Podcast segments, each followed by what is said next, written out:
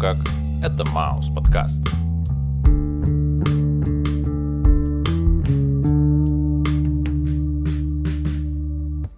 Привет, чувак. Йоу, Как твои дела? превосходно. Что думаешь насчет сегодняшнего дня? Хороший день, э, поменьше бы таких. Почему именно так?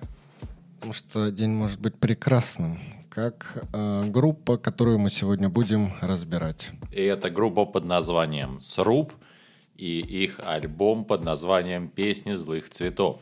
И, собственно, этой группой мы с тобой продолжаем наш, э, я не знаю, как это назвать, Э, наше знакомство, я думаю. Ну давай, окей, да, наше знакомство с э, четырьмя прекрасными группами из Сибири или близлежащих регионов. Ну все, наверное. Все? Ну поехали тогда. Да. И первая песня под названием «Явлены». Очень классное гитарное начало трека, и бас подхватывает всю эту музыкальную круговерть. И если быть честным, то мне сложно сказать достоверно, о чем текст песни, но появляется ощущение ночи и происходящего в полнолуние. И тут, я думаю, есть смысл пояснить один момент. Поверье, что полная луна способна усиливать безумие или даже стать его причиной, имеет римское происхождение. Отсюда, собственно, наш и термин про лунатиков или лунатик. А слабоумных от рождения часто называют «дитя Луны». Не только по этой причине, но еще и потому, что Луна – повелительница снов, также связана с фантазиями и курьезами. Ну и, конечно же, в темноте многое может показаться. То ветер несет огонь, то в оврагах ходы. Короче, как говорится в песне «Утро рассудит, где быль, а где вздор». Не знаю, мне кажется, эта песня мне чем-то отдаленно напоминает э, группу Киш с их вот этими вечными сказками, попаданцами на э, чертовские тусовки и в этом вот роде. Э, собственно, да, мне кажется, что действие разворачивается где-то в лесу, на какой-то поляне, и главный герой либо по наитию туда пришел, либо же под воздействием каких-то галлюциногенных грибов, потому что то, что происходит вокруг, пока непонятно, э, быль это или явь. Вот отсюда и строки «Утро рассудит». Э, Главное дожить до утра, я считаю. Я думаю, ты э, хочешь этим сказать то, что песня описывает студенческую тусовку. Ну или тусовку в лице одного студента, который не туда забрел.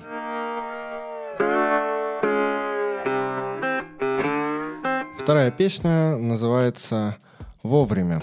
И данное название как нельзя лучше подходит к этому треку, потому что э, событие происходит с человеком, который пытается скрыться от чего-то плохого, или же э, поддается воздействию некоторых э, сверхсил, которые негативно влияют на его жизнь. Он слышит голоса, которые его зовут куда-то, в бреду пытается куда-то пойти. И единственный путь спасения – это вера в Бога, как считает персонаж данного трека. В результате чего он хватается за крестик, начинает молиться Богу, и тот, будто бы беря его за руку, уводит его от всех проблем. Соответственно, вовремя он обратился к Богу. И слава Богу, что тот его услышал. Необычный трек, по крайней мере для меня, и очень сходен с чувством, когда тебя увлекает своим рассказом некий шаман или старец. Пускай это будет именно так. А барабаны и бас очень активно изображают сбивчивый бег людей. И я подозреваю, что речь идет о неком провидце, что благодаря именно Божьей искре смог узнать, где спасение и куда отвести людей из деревни. Но у меня остается только один вопрос. Божья ли это была искра на самом деле или нет? Ведь порой всякие злые духи могут лишь только притворяться Богом. Как будто бы это лжепророк. Третий трек под названием «Гнев неведом». Меня удивляет здесь гитара и то, как она сведена. Она очень ярко выделена и словно летает над всем миксом, словно неведомая и неуловимая рука чего-то большого и великого. В самой же песне мы узнаем о том, что путь человека конечен, и рано или поздно закончится и радость, и грусть. А после того, как нас отпоет лес сосновый и поставлен будет крест, у души будет время доделать все дела земные. После чего с уходом души в мир иной и жилище будет уничтожено, словно с уходом человека потеряется и запах конкретного дома. В общем, когда я ознакомливался с этим треком, почему-то на ум пришли семь смертных грехов. Ну, ты ведь знаешь, что гнев, он как раз-таки один из них. И в результате чего я пришел э, к неким выводам, что человек, который без гнева, которому гнев неведом, лишается одного грешка. И как бы круто. Соответственно, ну, дорога ему в рай и все такое. Вопрос только в другом. Остальные шесть грехов. Избавился ли он от них? Ты знаешь, при условии того, что пока ты говорил, я подобрал определение для той гитары, которая там звучит, потому что звучит она для меня лавкрафтиански. Я не смогу тебе ответить на твой вопрос. Я пропустил все, что ты сказал. Зато теперь у нас есть классное слово лавкрафтианский. Как будто бы это какая-то сербская фамилия Борис Лавкрафтианский. Или чешская. Нет, наверное, сербская. Вообще у меня по ощущениям это название пиццы. Пусть будет так.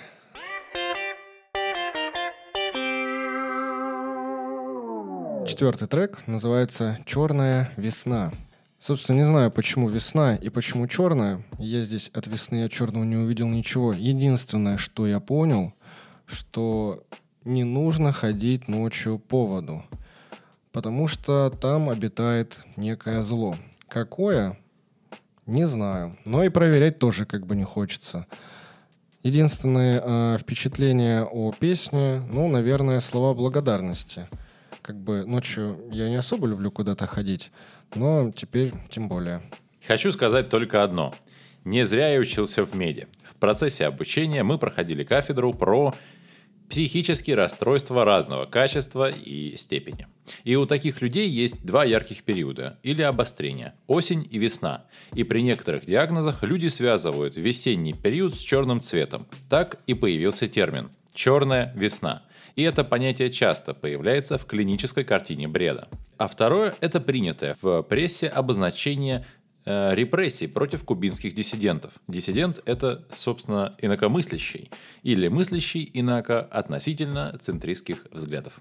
Э, такой небольшой рассказ. Осталось пояснить, что такое центристские э, взгляды. Ну, есть левые партии, есть правые партии, а есть... Э... Те, которые между, так сказать, да. посередине, в центре. Да. Как большевики и меньшевики. Я раньше думал, что большевики — это люди в теле, а меньшевики — это те, которые не в теле. Это как мы с тобой. Так вот, куплет в начале песни — это явно отсылка к человеку, что не должен выходить из дома, потому что в темноте проще всего скрыться чему-то плохому и злому. И при этом то зло, что прячется в темноте весны, видно только главному герою, а для остальных оно как бы и не существует. И в то же время припев словно говорит на ту же тему, что и куплет, но есть упоминание про славную победу или новую войну. Иными словами, словно может произойти столкновение с инакомыслящими, что не видит угрозы, но которая очевидна для главного героя. Ну, словно ты видишь какого-то чертика, а я тебе говорю, да нет его там. А ты говоришь, да есть. Я говорю, да нету. А ты говоришь, да есть. Мне кажется, у этого есть название. Шизофрения. Ну да. Соответственно, песня — это бред какой-то. Без негатива. Итак, пятый трек. «Лето не любит ложь». Я понимаю, что это может прозвучать странно, но я абсолютно уверен, что эта песня описывает события, как Каин убил Авеля. Нити судьбы – это как свидетельство неотвратимости того, что произойдет в будущем. То есть рано или поздно кто-то кого-то на земле убьет первым. Дальше тут строчки. Там вдали столпы, или, как я понимаю, жертвенники. Пламени и кровь. Очень часто на картинах, посвященных этим событиям, изображаются два столба дыма, где один возносится к небу, ведь дар Авеля Бог презрел или увидел, а второй столб дыма стелится вдоль земли, ведь дар Каина Бог не увидел или не презрел. А кровь, понятно, что это уже последствия убийства. И тут важный момент.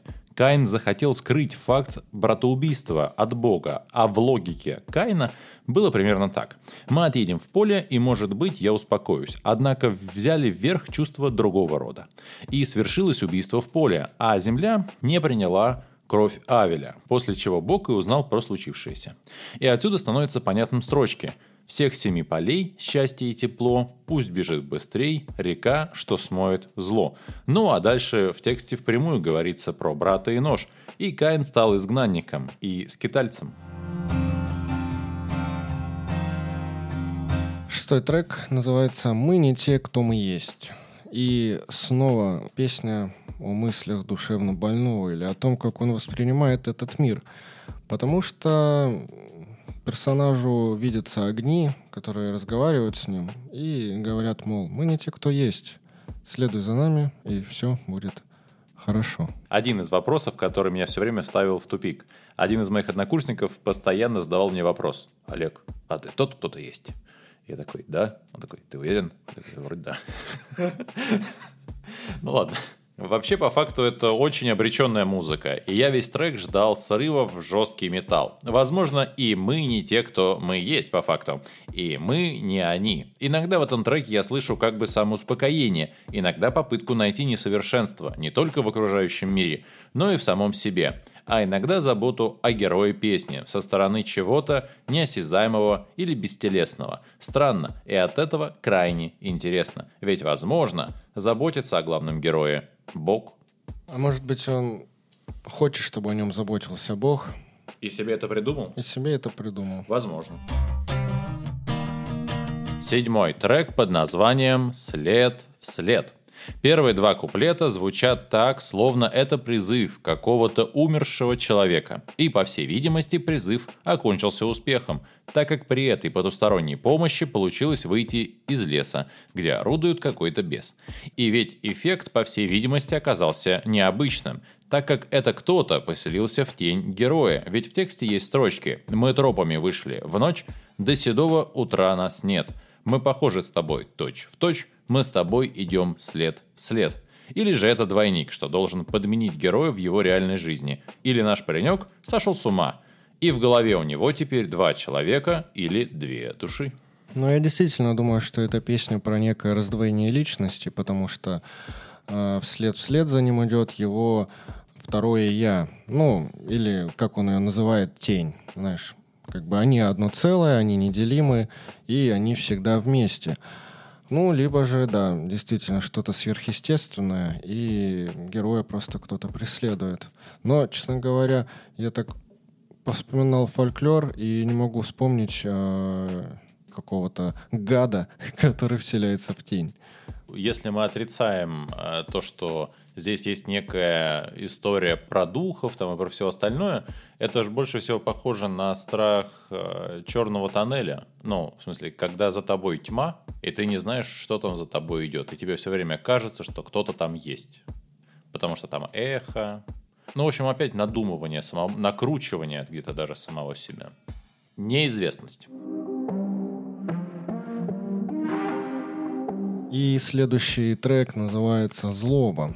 А, злоба здесь как нечто, что сидит внутри тебя. Собственно, как в жизни а, утаенная злоба мешает тебе наслаждаться этой самой жизнью и идти дальше к своим целям. Точно так же и здесь, как мне кажется, немножечко мы перемотаем события, о персонаже нет ни слова, но, как мне кажется, здесь промежуток, когда он умирает и попадает в загробный мир – в общем-то, а, все бы у него было хорошо, если бы не утаенная злоба, которую он пронес с собой через всю жизнь. А, в результате чего появились голоса в тумане, которые, мало того, еще и скрутили его и утащили не наверх, а вниз. Соответственно, вывод простой. Все, что тайное, всегда становится явным. И все то, чтобы мы не держали и хранили внутри себя, рано или поздно все об этом узнают. Ты про ту шоколадку, которую ты съел лишний? Что я только в себе не хранил. Ладно. Вообще, я э, больше всего удивляюсь э, во время подготовки к этому подкасту моменту, когда ты открываешь текст, и там шесть строк. и трек на 3 минуты и 16 секунд. Удивительно, что такие образные строчки при повторении не теряют колорита. И давай я скажу перчинки, что ли? И, видимо, здесь про то, как обидела мужчину женщина, а он не стал поддаваться плохим мыслям и всю жизнь прожил с ней. Вот. Э, бесхитростно с одной стороны, а с другой это трек про самообладание и неподчинение самым черным мыслям и идеям.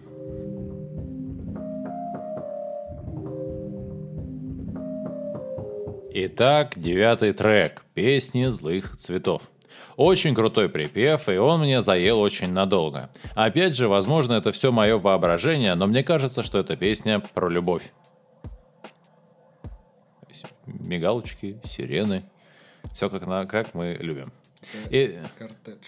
Карт... Кортедж.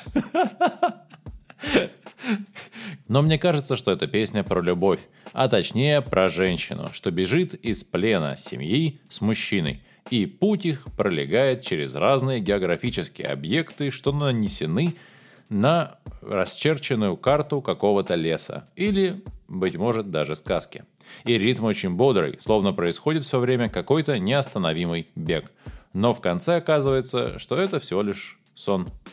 Наверное насколько же у нас разнятся мнения. Потому что, как мне кажется, здесь, в этой песне, группа лиц, а именно какие-то типы, забравшись ночью в лес, ну, я так подозреваю, что это вот категория тупых подростков. Так. Вот. И эти самые тупые подростки ночью залезли в лес, зашли в самую чащу, куда обычно никто не ходит, и знаешь, как это бывает, там на деревне предостерегают, вот, мол, не ходи ночью там в лес. Вот, значит, эти типчики поперлись в лес и решили совершить там некий ритуал, который совершать, ну, как бы вообще не нужно. Ну, знаешь, они думают, наверное, что это некий experience для интереса, как ты сказал, поддать перца. Вот. Но перца оказалось слишком много. И все кончилось плохо. Как кончилось и что значит плохо, непонятно. Да, возможно, это сон, а возможно, они по сей день гуляют там. Отсюда могу сделать вывод, что песня как будто бы основана на, возможно, неком сельском мифе. Типа местном? Ну, конечно, да. Знаешь, в любой глухой деревне есть какая-нибудь история про какую-нибудь там лиску-травницу, которая ушла в лес, и непонятно, чем она там занималась. Действительно ли она там выращивала лечебные травы, а может быть там э, козлам копыта отрезала и клювы э, петухам. Да, и, и бабки рядом с подъездом такие сидят, и такая, ох, Лиска, это вот-то травница. Лиска. Хосе, ты не будешь переживать, что у тебя кто-то отобьет девушку, если возьмешь ее уже отбитой. Спасибо большое за прослушивание нашего подкаста и не забывайте его оценить. Соответственно, подписывайтесь на нас в Яндекс Музыке, в Apple Podcast, на группу в ВК, в Telegram и, конечно же, звук. Ну а с вами был, пожалуй, лучший подкаст по толкованию толкового словаря Даля «Маус подкаст».